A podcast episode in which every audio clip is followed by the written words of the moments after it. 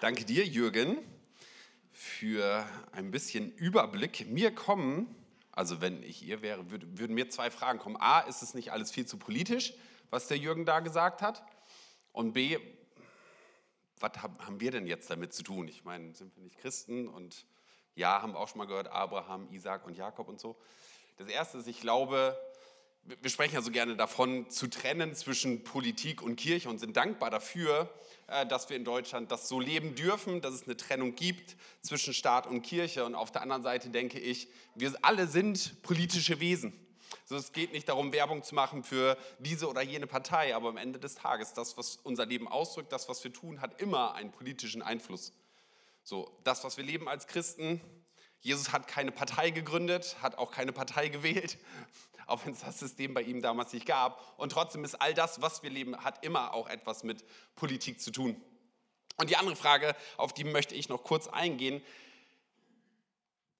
welche Bedeutung hat das für mich? Also Krieg gibt es in so vielen Teilen auf dieser Welt.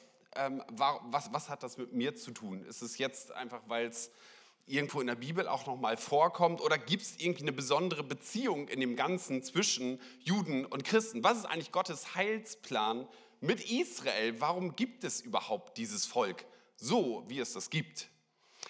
Äh, und ich will uns vier ganz kurze Gedanken mitgeben, was eigentlich die Aufgabe vom Volk Israel gewesen ist und immer noch ist. Also einige Teile haben sie erledigt sozusagen und andere Dinge passieren immer noch und das hat eine ganz hohe Relevanz für uns und deutet auch so ein bisschen an, welche Verbindung dort eigentlich besteht und was wir diesem Volk eigentlich zu verdanken haben. Das erste ist, und ich versuche die ersten beiden Punkte sehr, sehr kurz zu halten, weil sie relativ offensichtlich ist.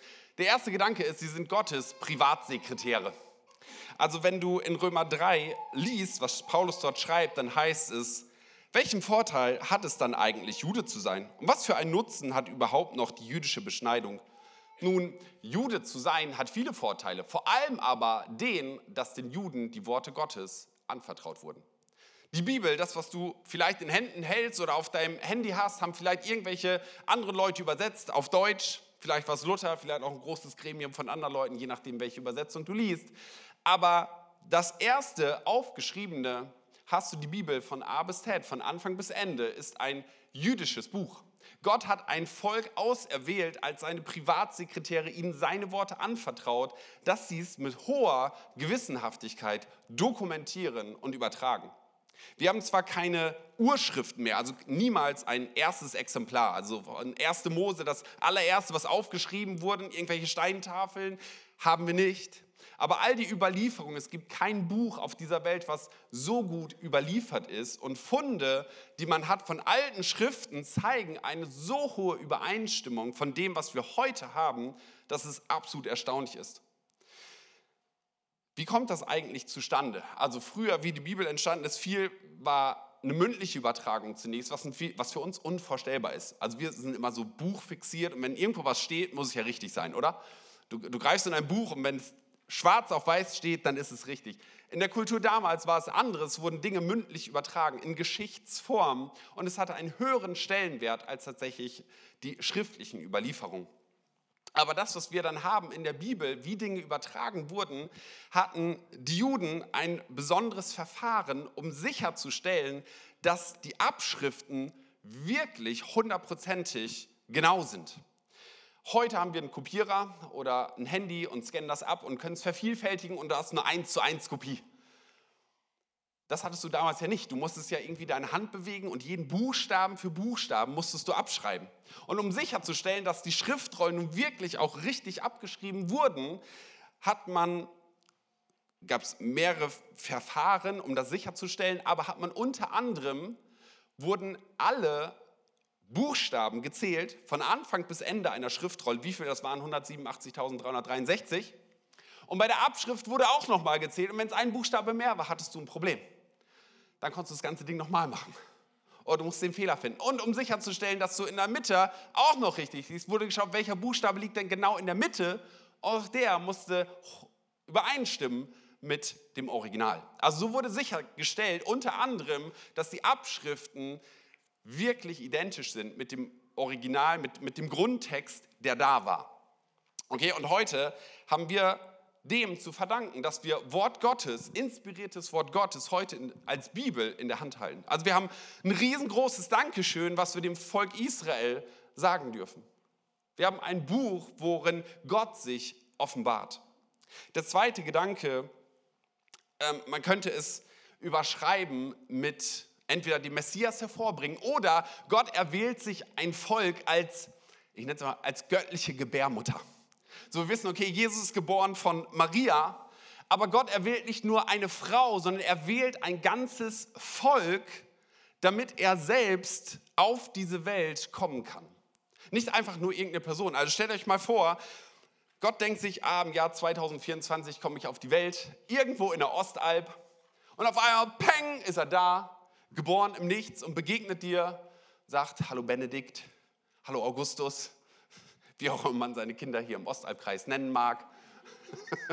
ich glaube, keiner heißt so, oder? und denkt so, ja, du bist der Sohn Gottes. Und? Also könnte ich ja auch machen. Ich gründe eine Sekte und sage, ich bin der Sohn Gottes.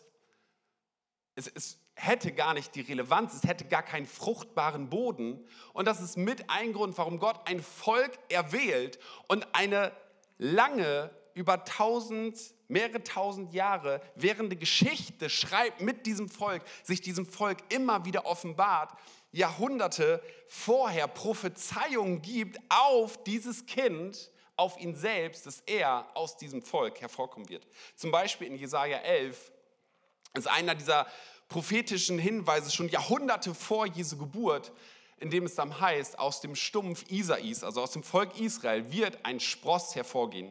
Ein neuer Trieb aus seinen Wurzeln wird, aus seinen Wurzeln wird Frucht tragen. Auf ihm wird der Geist des Herrn ruhen, der Geist der Weisheit und des Verstandes, der Geist des Rates und der Macht, der Geist der Kenntnis und der Furcht des Herrn.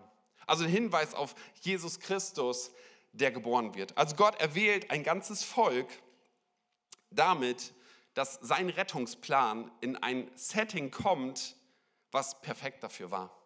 Es brauchte diese ganze Geschichte drumherum. Gott ist, ich glaube, ich habe es schon mal gesagt, der größte Stratege, den du irgendwo nur finden kannst. Mit so vielen Details, so vielen Hinweisen, Jahrhunderte, Jahrtausende vorher auf seine Ankunft hier auf der Erde. Und er gebraucht ein ganzes Volk dafür, das Volk Israel. Und dessen dürfen wir uns immer bewusst sein, Jesus ist geboren in diesem Volk. Jesus war Jude. Der dritte Gedanke, was war eine weitere Aufgabe des Volkes Israel, war, einen Priesterdienst zu vollziehen. So, vielleicht hast du im Kopf, wenn dich mit Bibel auseinandergesetzt hat, im Volk Israel, dann weißt du, okay, es gab einen Stamm, die haben nicht die Jeanshosen erfunden. Den Stamm Levi, ah, okay, ihr tragt alle nur noch H&M und es gab einen Stamm von diesen Zwölfen, der hatte einen Priesterdienst. Aus diesem Stamm, die haben im Tempel und in der Stiftshütte, das war deren Job, die, die Tiere anzuschauen, zu prüfen, zu opfern und so weiter. Aber wenn du mal in 2. Mose 19 reinliest, dann heißt es dort, wenn, also sagt Gott zu seinem Volk Israel, wenn ihr mir nun gehorcht und den Bund haltet, den ich mit euch schließen werde, sollt ihr vor allen anderen Völkern der Erde mein besonderes Eigentum sein. Denn die ganze Erde gehört mir. Ihr sollt mir ein Königreich von Priestern, ein heiliges Volk sein. Richte den Israeliten diese Worte aus. Ich habe gesagt, die Hauptaufgabe von Priestern, also nicht nur ein Stamm, das waren die Priester, sondern das ganze Volk hatte eine priesterliche Funktion. Okay, Priester waren diejenigen, die standen am Tempel oder an der Stiftshütte und du hattest bestimmte kulturelle Opferungen zu tun, auch hatte auch mit Schuld zu tun und so weiter, führe ich jetzt nicht alles aus. Aber du bist mit deinem, ich wollte gerade sagen, Meerschweinchen gekommen, mit, mit, deinem, mit deinem Schaf gekommen und die Aufgabe der Priester war, sich dieses Tier anzuschauen und zu gucken, hat das irgendwelche Makel? Oder ist es rein? Hat es ein kurzes Bein? Hinkt das? Dann kann es gleich wieder wegbringen. Es musste perfekt und makellos sein. Es durfte keine Flecken haben. Und dann wurde dieses Tier geschlachtet und geopfert. Das war die Aufgabe von Priestern. Sie mussten also gucken, ist das wirklich einwandfrei? Ist das schuldlos? Ist es wirklich 1a Qualität? Und wenn du dann mal einen Blick wirfst ins Neue Testament, wenn es um die Opferung um den Kreuzestod von Jesus geht, dann findest du unfassbare Parallelen.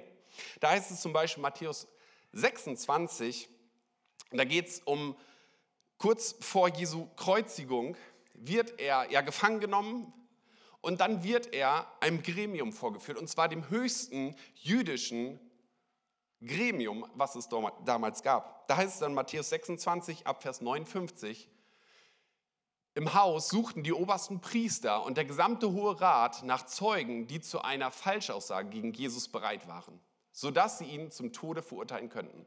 Aber obwohl sie viele fanden, die sich zu falschen Aussagen bereit erklärten, war keine Aussage darunter, die sie gegen ihn verwenden konnten. Das, was du dort findest, ist, die Priester prüfen das Opfer und sie finden keinen Makel, keine Schuld an ihm. Die Aufgabe, die das Volk Israel bekommen hat, war eine priesterliche Aufgabe, das Opfer Jesu zu beurteilen und sich anzuschauen, ist er rein oder nicht. In der jüdischen Geschichte, auch das mag dem einen oder anderen bekannt vorkommen oder ihr kennt die Geschichte, sie waren gefangen in Ägypten und Gott hat versprochen, ich werde euch hinausführen. Und in der Nacht äh, bevor sie hinausgeführt werden sollten, sollten sie ein einjähriges Lamm schlachten, das Blut nehmen und an den Türpfosten rot anmalen, damit das Gericht, was Gott geben würde, an ihnen vorbeigeht. Das heißt, dieses Blut stand für Rettung für sie. Dann sind sie aus Ägypten herausgeführt worden und sie sollten dieses Fest, weil das Rest vom Tier, was noch überblieb von dem Blut, weil Blutwurst mochten sie eh nicht, durften sie essen, durfte man genießen, das Passafest, das, was sie miteinander gefeiert haben. Und die, ihr Job war oder ihre Aufgabe war es, jedes Jahr im Gedenken daran, dass Gott sie aus der Sklaverei befreit hat, jedes Jahr zu feiern.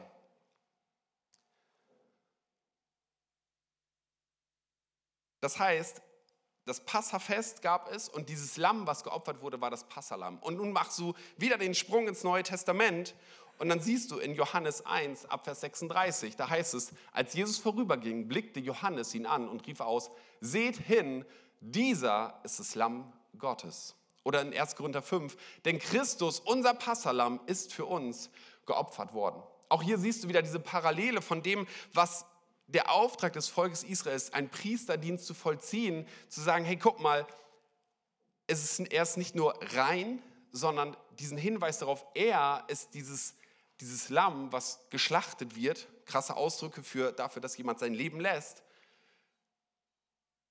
damit für uns Rettung passiert. Und das ganz Verrückte ist, als Jesus mit seinen Jüngern zusammensitzt, kurz vor seiner Kreuzigung, da feiern sie auch das Passafest. Das, was man Jahr für Jahr gefeiert hat, in Gedenken daran, dass Gott einen aus der Sklaverei herausgeführt hat. Und nun sitzt Jesus mit seinen Jüngern zusammen und sie wussten nicht, okay, oh, was passieren wird. Die konnten sich das gar nicht vorstellen, die Dimension, was für uns so normal ist. Und dann sagt Jesus Folgendes. Dieses tut zu meinem Gedächtnis. Das wäre ungefähr so, als würde ich Anfang Dezember hier stehen und sagen, hey Leute, wir feiern dieses Jahr wieder Weihnachten. Aber nicht mehr, weil da ein Kind geboren wurde, sondern um meinetwillen. Das wird meine Geburtstagsparty. Das ist eigentlich der Moment, wo die Jünger gedacht haben, was ist hier denn kaputt? Wir feiern seit Jahrhunderten ein Fest, weil Gott uns aus der Gefangenschaft herausgeführt hat. Und Jesus übernimmt das und überträgt es auf sich selbst. Und auf einmal geht ihnen irgendwie hoffentlich ein Licht auf. So, es gab kein anderes Volk, was Jesus hätte opfern können? Was hätte diesen priesterlichen Dienst vollziehen können? Und wenn du in die Bibel schaust, im, im Ersten Testament, wenn es um die ganzen Opfer und Rituale und so weiter geht, dann findest du so so einen hohen Standard an Anweisungen, wie ein Opfer zu vollziehen war, dass Gott sehr klar war in dem, wie soll das eigentlich durchgesetzt werden. Und das Gleiche findest du, und all das ist ja ein Bild dafür von dem, was bei Jesus passiert, seine Opferung für uns, dass er sein Leben gibt, damit wir Freiheit erleben können. War also der dritte Punkt. Warum braucht es eigentlich dieses Volk? Welche Dimension und welche Bedeutung hat das eigentlich für uns? Und der vierte Gedanke, das, was für uns, das eine ist irgendwie gewesen, auch wenn es eine Realität für uns heute abbildet, und das andere, was aber heute noch eine Bedeutung für uns hat und für die ganze Weltbevölkerung hat. Wenn man sich überlegt, hey, da ist ein Volk und die machen jetzt nicht so einen großen Anteil der Menschheit aus, also der Weltbevölkerung. Und das Land selber ist jetzt auch nicht so riesig. Und ganz ehrlich, es gibt so viel Kriege, es gibt so viel Leid auf dieser Welt. Aber warum schaut eigentlich die ganze Welt auf dieses eine Land? Warum hat das so eine Auswirkung? Und ich kann es sagen, weil Israel selbst ein prophetisches Zeichen für die Menschheit ist, an dem du erkennen kannst, dass es einen Gott gibt. Dieses Volk, was seit Jahrtausenden Drangsal, Verfolgung, Leid erlebt, wo du denkst, wie kann es überhaupt sein, dass dieses Volk überhaupt noch existiert? Der Grund ist, weil Gott sein Volk auserwählt hat und gesagt hat, es wird überdauern. Es wird überdauern, es wird nicht ausgelöscht werden. Egal wie viele Feinde drumherum sind. Stattdessen werdet ihr daran erkennen, dass ich der Herr bin, dass ich Gott bin. Die ganze Welt, also ob du glaubst oder nicht glaubst, schau mal nach Israel. Schau dir mal die Geschichte dieses Volkes an. Du kommst nicht drum herum zu sagen, da muss was Größeres dahinter stecken. Friedrich der Große soll seinen Leibarzt gefragt haben, können Sie ihm einen einzigen unwiderlegten Gottesbeweis nennen? Und sein Leibarzt soll gesagt haben, Majestät, die Juden. Du kommst nicht drum herum, bei den Juden, beim Volk Israel zu sehen, dahinter steckt ein Gott. Dahinter ist jemand, der das Weltgeschehen in seiner Hand hält.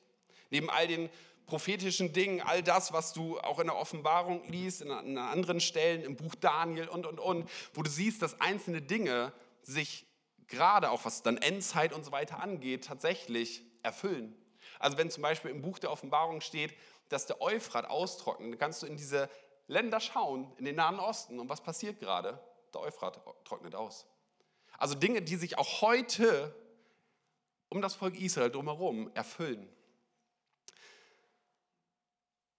In 1. Mose 12, Vers 1 heißt es, dann befahl der Herr Abraham, verlass deine Heimat, deine Verwandten und die Familie deines Vaters und geh in das Land, das ich dir zeigen werde. Von dir wird ein großes Volk abstammen, also Abraham als Vater des Volkes Israel. Ich will dich segnen und du selbst sollst in der ganzen Welt bekannt sein. Ich will dich zum Segen für andere machen. Wer dich segnet, den werde auch ich segnen. Wer dich verflucht, den werde auch ich verfluchen. Alle Völker der Erde werden durch dich gesegnet werden.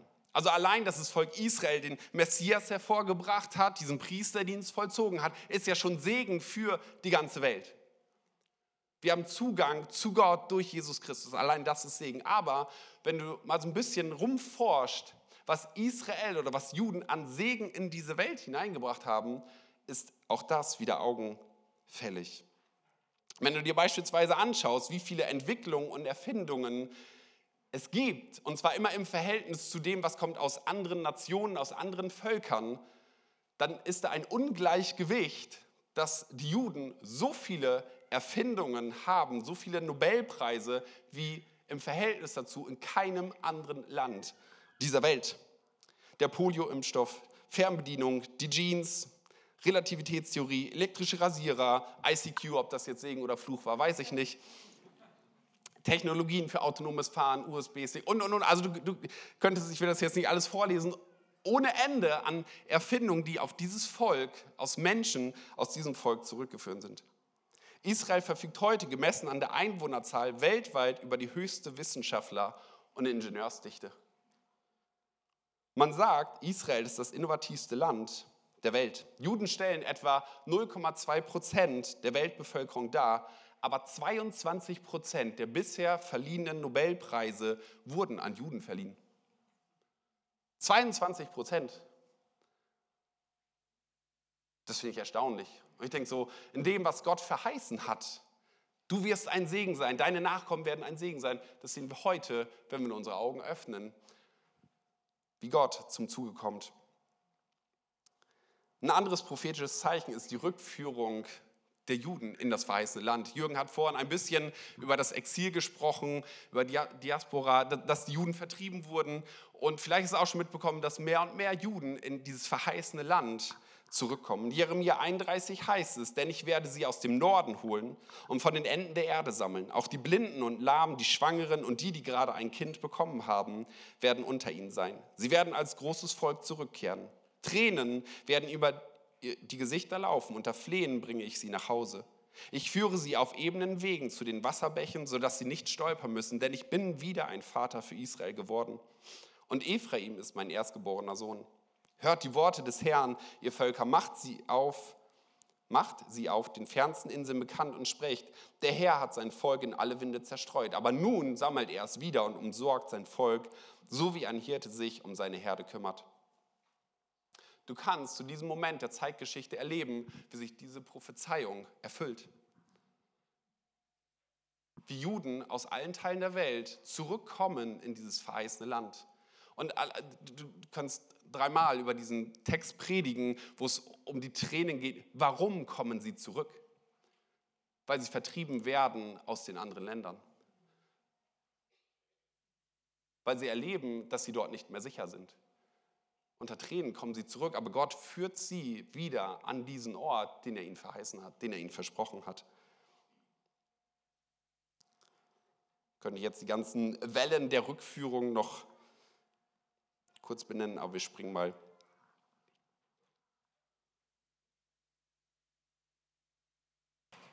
Dem ersten Bibeltext, den wir hatten aus 1. Mose 12, also es, wo die, vielleicht kannst du noch einmal einblenden, wo Gott verheißen hat, dass das Segen aus diesem Volk hervorspringt. Segen für uns, da ist es auch, diejenigen, die euch segnen, die will ich segnen.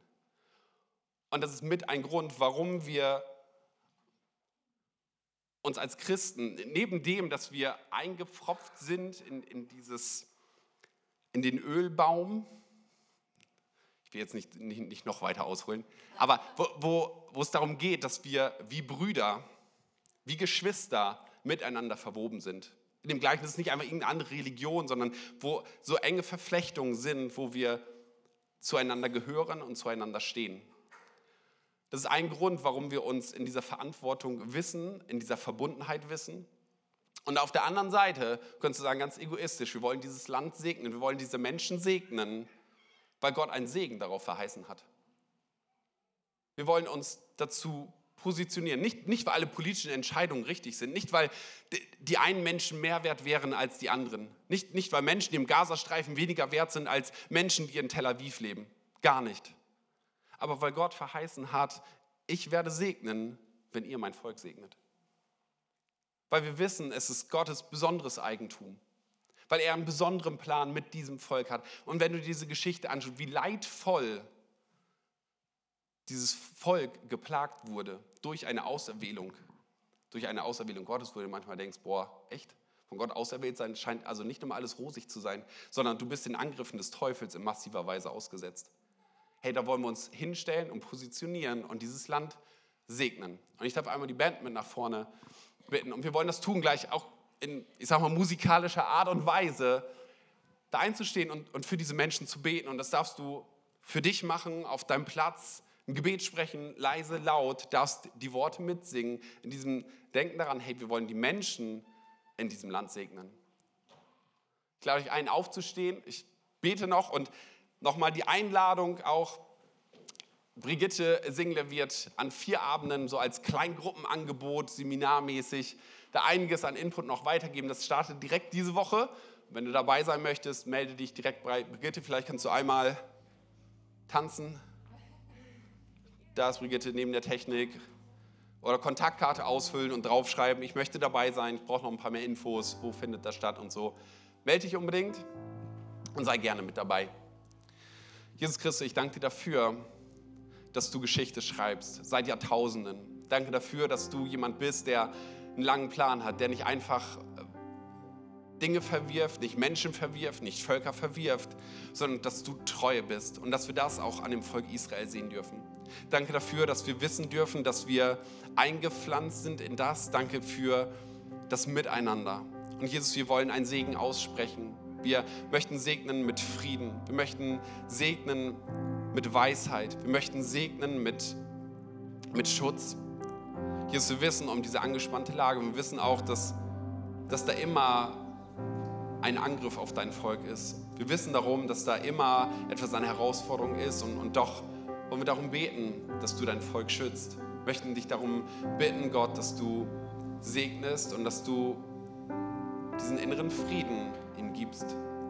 Und Jesus, wir bitten dich darum, dass du den Schleier vor den Augen wegnimmst und dass sie dich erkennen dürfen.